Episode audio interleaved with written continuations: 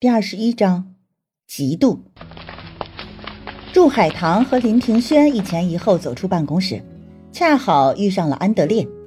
后者热情地招呼两人去职工食堂用餐。林庭轩痛快地答应下来，祝海棠没吭声，算是默认。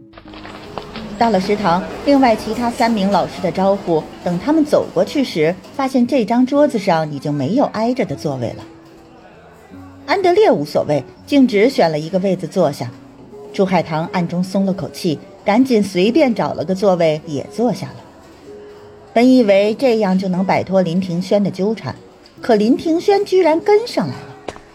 宋老师，麻烦你往旁边挪一个位子，可以吗？林庭轩笑眯眯地说。宋老师赶紧起身，当然可以。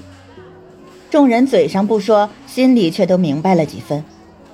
祝海棠羞得满脸通红，后悔不该答应跟林庭轩一起出来吃饭。两人的位置虽然是挨着的，可祝海棠刻意回避，中间隔了好大的空档。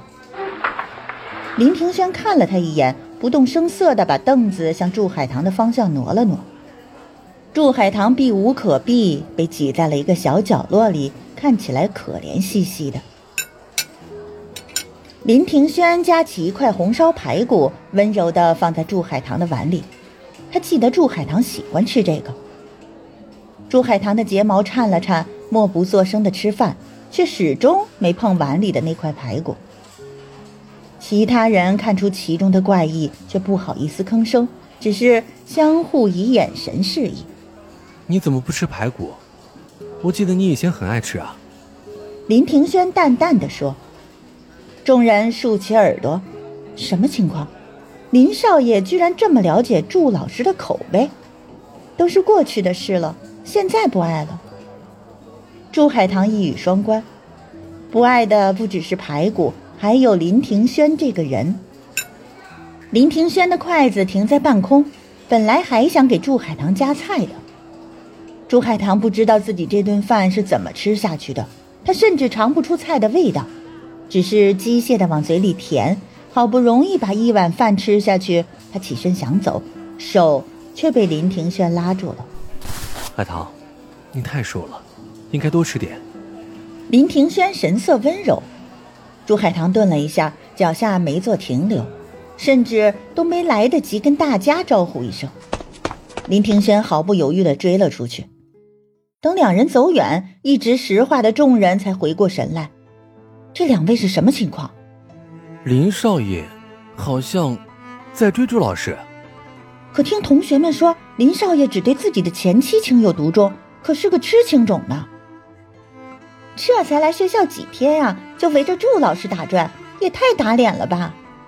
依我看，他就是说的好听，装的深情一些，好讨女人喜欢罢了。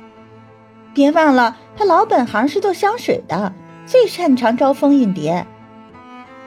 听着众人越说越不像话，本来不想参与八卦的安德烈忍不住咳嗽了一声。其实祝老师就是林少爷的亲戚。出了食堂，林庭轩挡在祝海棠的前面。以后记得提醒我，给陆老师擦药酒。祝海棠没好气地说：“用不着你多管闲事。”林庭轩死死箍着祝海棠的手腕。总之，不准你给他擦药。这跟你有什么关系啊？朱海棠反问。因为我嫉妒。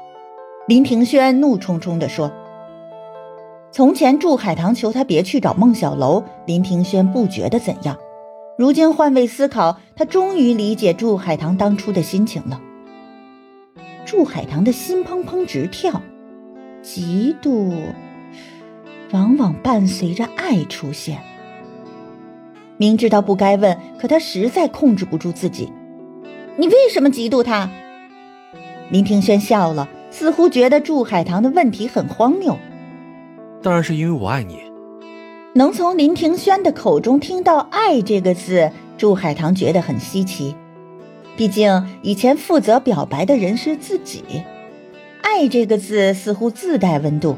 祝海棠浑身上下暖融融的，说不上的惬意。这是一个很危险的征兆，他知道自己又要陷下去了，可他不想挣扎。眼见祝海棠神色温柔，似有软化之意，林庭轩心中暗喜，赶紧趁热打铁：“海棠，爹和娘都很想你，尤其是老祖宗。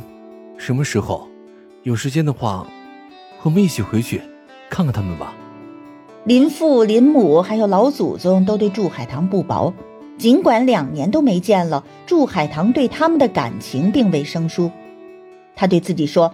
毕竟是疼爱自己的长辈，去见一见也是应该的。祝海棠正要点头，余光突然瞥到一个人，他脸色顿变，戒备地看向林庭轩。林庭轩浑然不觉，还在等待他的答复。这时，有一只手挽住了林庭轩的胳膊。庭轩，真巧，怎么会在这儿遇见你？两年不见，孟小楼依旧风情万种。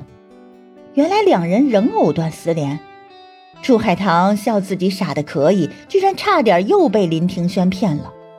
难得两位这么有缘，我就不打扰你们叙旧了。他强撑着挺直脊梁，告诉自己绝不能在这两人面前垮下来。也好，海棠，改天我再找你叙旧啊。孟小楼自来熟的说，整个人几乎贴上了林庭轩。朱海棠看不下去，转身就走。林庭轩正要去追，手臂却被孟小楼死死缠住。